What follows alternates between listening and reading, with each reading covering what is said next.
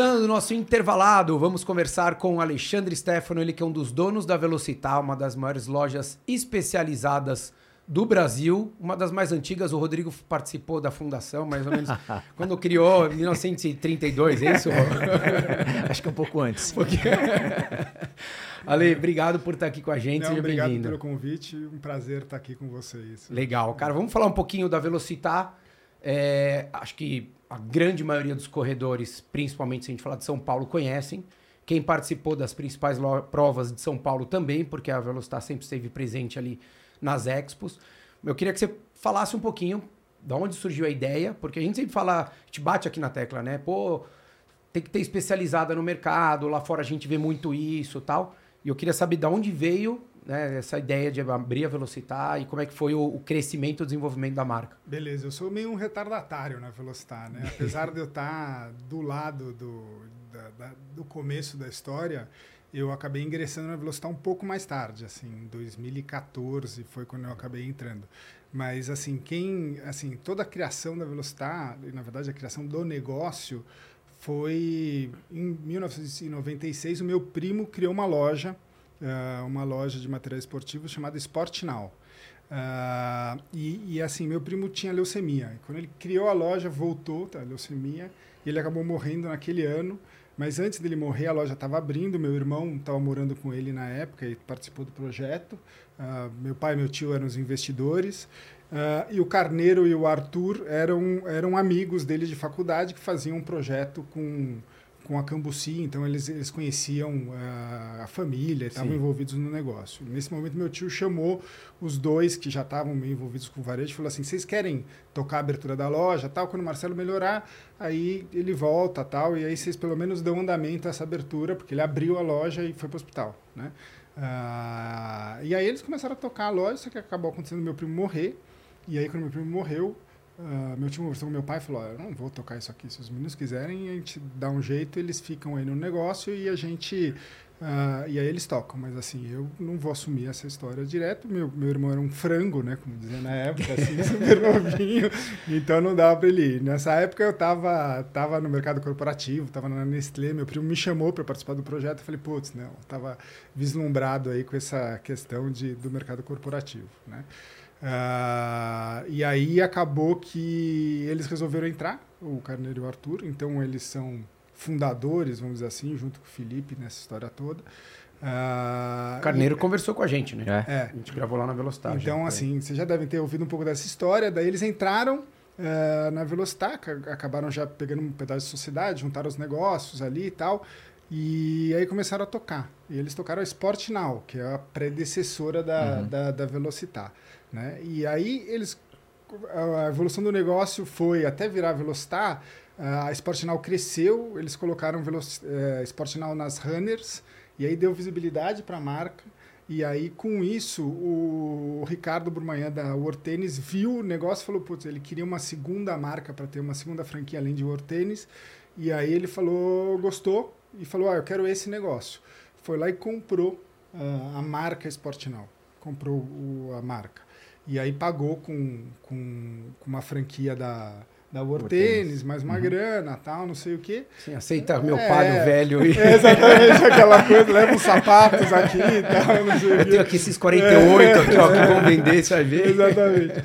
E aí eles é, venderam, viraram franqueados, daí fechou toda, todas as, as runners e tal. E aí chegou um momento, eles estavam acho que com duas lojas da World Tennis e eles queriam expandir a, loja própria, né? Queriam expandir a loja própria. Só que não era mais própria, porque já era já era uma franquia. Aí ele falou, pô, vão ter duas franquias?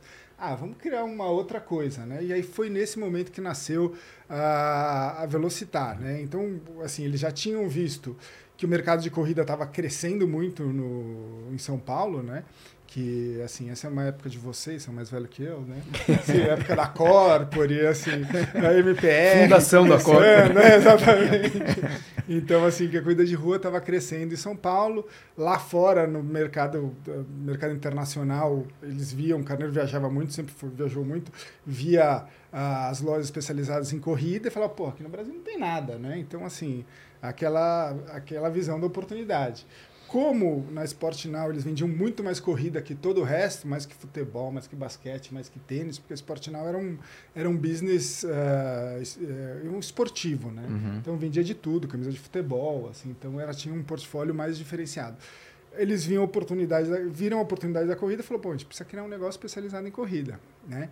E aí, quando falaram isso para os investidores, meu pai e meu tio, eles falam, porra, legal pra caralho, vamos, vamos, fa vamos fazer isso, porque isso aí é diferenciado tal. E aí, Moema foi a primeira loja uhum. da Velostar. Então, criou-se o conceito em, em Moema, então foi montada para ser uma Velostar.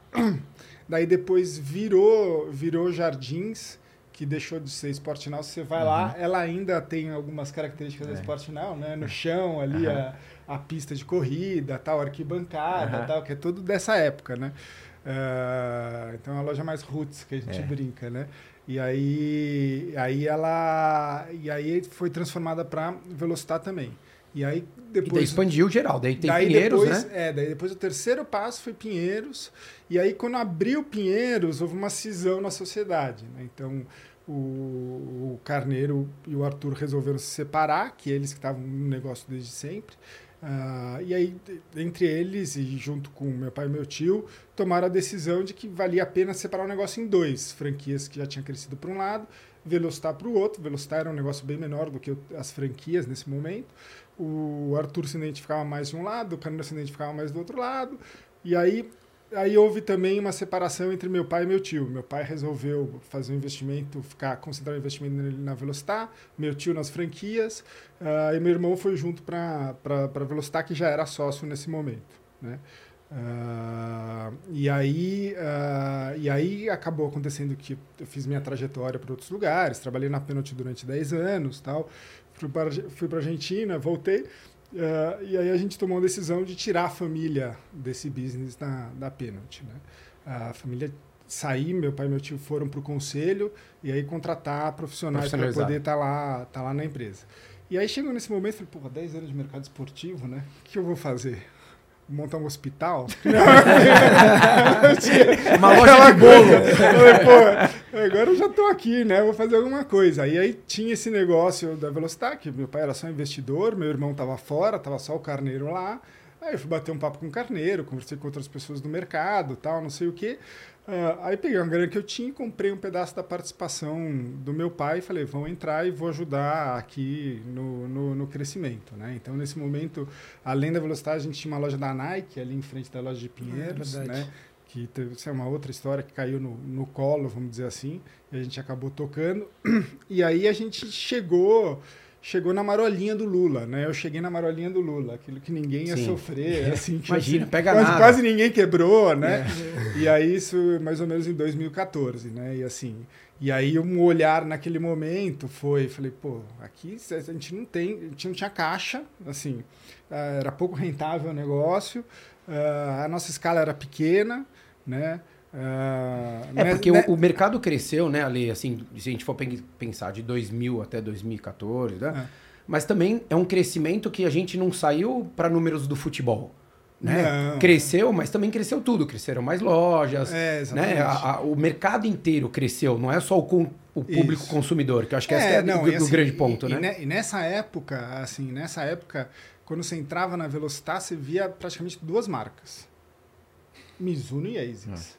Então era isso que tinha. Tinha Mizuno e ASICS, a gente tinha, a gente tinha Nike, tinha Adidas. Uh... Mas que também não. A, Adidas na época já tinha uma representação, mas representatividade, mas a Nike ainda não tanto. A, a ASICS e a Mizuno ainda eram muito fortes. Muito né? fortes. Então, assim, o mercado estava concentrado na mão deles. É. Né? E então eles tinham uma dependência muito grande aí dessas duas marcas. Né? Uh, e, aí, e aí, nesse momento, a gente olhou, eu olhei para o business, né? Assim, a gente fez um, um, plano e falou, cara, assim, só tem uma alternativa aqui para começar a crescer e tracionar, né?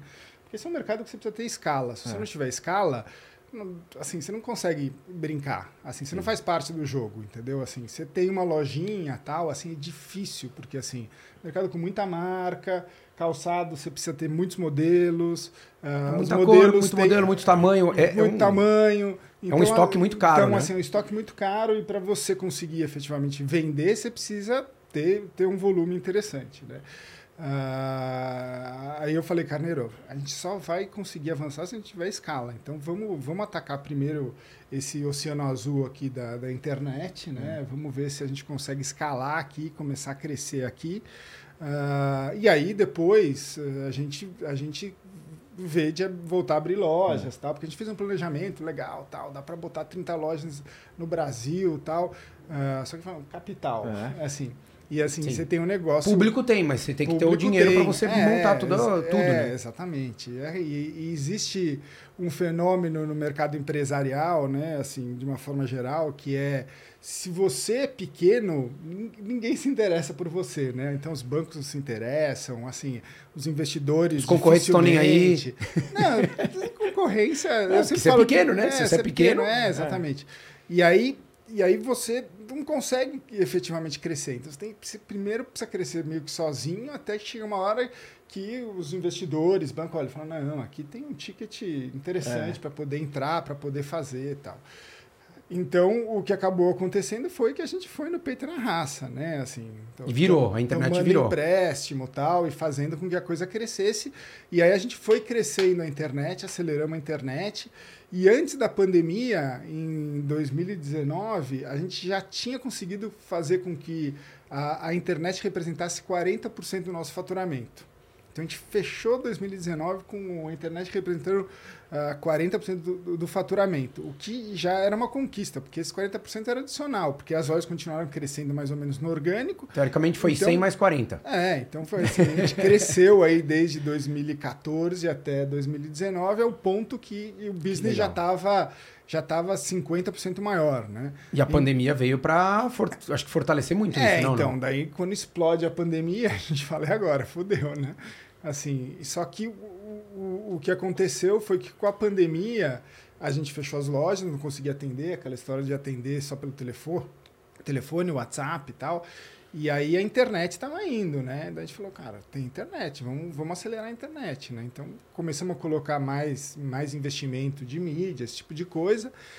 E aí começou a tracionar. E aí a gente, assim, é aquela coisa de sorte, né? Assim, sorte que você fala é que você tem a competência de estar no lugar certo é, e abraçar. A sorte só aparece é, para quem... Abraçar aquilo que aparece. Daí, tá no meio da pandemia, aquela história toda, não pode sair, máscara, não sei o quê.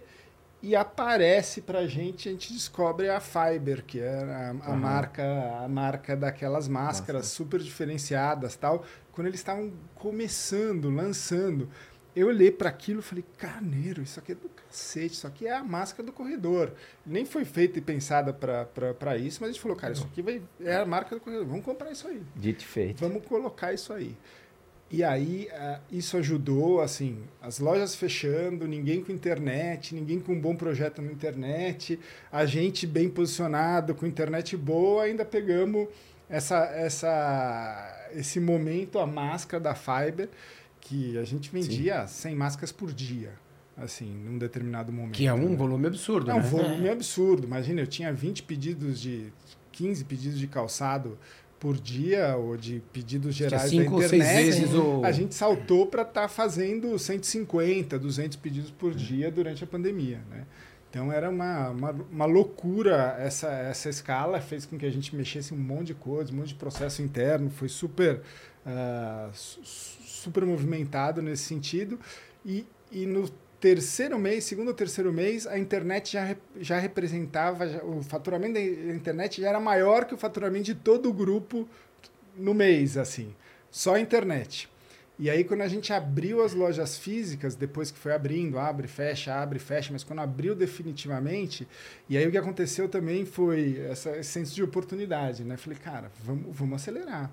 Então as marcas falando, não, não vou te entregar, não vou te penalizar, porque a gente está nesse mercado de futures, né? Que a gente precisa comprar lá na frente. Então o que aconteceu é que as marcas começaram a falar, ó, eu tô com a mercadoria aqui, mas eu não vou te entregar, porque eu sei que você não vai faturar. Não, não, não, a gente vai faturar, vai entregar. Então, assim, enquanto estava todo mundo fechado, a gente continuava recebendo o produto e continuava revendendo, né? Então, e aí na pandemia ninguém podia jogar futebol, jogar tênis, jogar basquete, pra academia. Mas podia correr na rua. Podia correr, podia na, correr Quer na dizer, rua. Poder, não pediam para não, mas é, todo mundo ia. Então começou todo mundo correr, corrida, corrida cresceu é. pra caramba e bike, né? Todo mundo também com bike. Verdade. Então, assim, as bikes acabaram no mercado e a quantidade de gente correndo aumentou 60%, 70%. Né? Então foi, foi assim, foi uma tempestade perfeita nesse, nesse momento. Né? E aí, com isso, uh, quando as lojas físicas abriram e a gente já estava bem posicionado na internet, as lojas duplicaram o tamanho. Né? E aí, quando duplicaram o tamanho, porque a gente estava com mais estoque, o modelo, o modelo funcionou. A gente, assim, toda aquela coisa que a gente planejou, tal, não sei o que, funcionou. E aí a gente falou, putz, agora está na hora da gente continuar a expansão. Lógico. Daí a gente abriu mais duas lojas, né? Então abriu uh, Zona Leste primeiro, Anália, no né? Anália Franco, né? Que a gente queria, entendia que estava já quase do outro lado do universo, né? O Anália Franco, a Zona, Zona Leste é realmente assim, é um mundo à parte ali. Às quatro da manhã de sábado não, você chega rapidinho, mas se você é, pegar no horário do dia a dia, é, essa distância é, fica muito mais longa. Né? Fica né? muito mais longa. Então a gente já atendia o pessoal aqui, vai da Zona Oeste, Zona Sul, uh, centro ali da cidade, mas precisava expandir, e a gente falou, vamos expandindo radialmente, né? Então a gente achou um ponto muito legal lá na Anália Franca e falou, vamos para esse ponto. E aí, ao mesmo tempo que a gente achou a Anália, a nossa ideia era ir meio que uma loja, depois a outra loja tal, a gente achou Brasleme, ali na Zona Norte, né? Que é um ponto espetacular, assim, é um lugar maravilhoso, porque ele fica na frente ali da Brasleme, onde é a galera corre, do lado onde é que estão as assessorias. Então, assim, é um lugar assim... Filé. Filé. A gente falou, putz, a gente não pode não abrir isso, né? Então, assim, até aqui de dívida já, falou, vamos tomar mais dívida e vamos acelerar, né? Não tem outro jeito. Assim, é isso, é que Quais os próximos planos aí de vocês, Ale? Então, agora a gente está consolidando as lojas, né? Então, a gente teve que mudar também Pinheiros, né? Porque Pinheiros acabou que é, a, o zoneamento mudou ali, tá subindo prédio pra caramba, então eles pediram o prédio, a gente mudou e acho que foi uma mudança bacana, né? É. O Rodrigo conhece bem, então é. foi, ficou para um lugar com mais visibilidade, a loja ficou melhor tal. Então a gente, na verdade, nesse tempo fez três lojas, né? E, em e três aí, anos. Em três anos, não. É, a gente não. fez três lojas um em um ano. três anos desde um a pandemia, né? É, exatamente. que voltou... Então, assim, se pensar que a pandemia foi 2020. 2020 terminamos 2021. 2021 a gente começou com todos os projetos de expansão. 2022 a gente colocou duas lojas e terminou de colocar a terceira agora no começo de 2023. Então assim foi um processo bem bem rápido nessa nessa história toda. E aí foi que a gente descobriu que depois que você, você passa a arrebentação tem outras coisas que você pode fazer e você consegue efetivamente ir galgando outros Sim. passos, né? Ah, então o, mercado, essa escala... o mercado é o mesmo, mas as oportunidades é, e, e, então, eu acho que o modo operante dá uma mudada. Né? É, não, e assim, e a gente se propôs lá atrás, que eu estava comentando que era a história de, de uh, que a gente só tinha ASICS e Mizuno, né?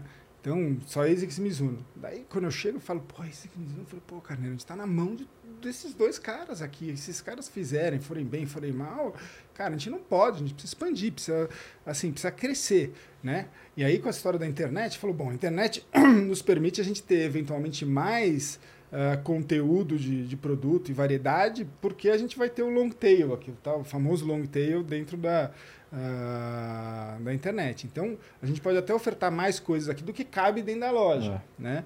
Uh, e aí a gente foi e falou, pô, precisamos trazer mais marca, precisamos trazer... O problema é que quando você traz mais marcas, até você conseguir equalizar, você está trazendo mais estoque para dentro. E, às vezes, e essa você variedade, todos os produtos. E né? essa variedade depende também de você melhorar o fluxo, então assim, você tem que... É acerto e erro, né? Acerto e erro, de certa forma. É, é acerto e erro, mas ao mesmo tempo você pré-investe em tudo, sim, você sim. faz as jogadas, né? Então cada marca nova que você bota para dentro é, é, é, é mais uma, aposta, uma variedade uma competindo com é as outras marcas. Né? Então, assim, então hoje em dia a gente construiu o negócio mais completo de corrida do Brasil. Assim, a gente não tem ninguém que tenha a variedade que, que a gente tem depois o Rodrigo reclamar muito, que ele fala, pô, você não tem esse produto aqui, você não tem aquele outro. Eu tenho que levar meus clientes para outro ah, lugar. Eu achei que o Rodrigo reclamava só aqui, ele também reclamava. É, ele reclamava lá. Falou, pô, você não tem isso. O, o problema não é esse, o problema é que fala, chega em Moema, pô, não tem isso aqui, ela vou lá para Pinheiros. É. Aí chega Pinheiros, pô.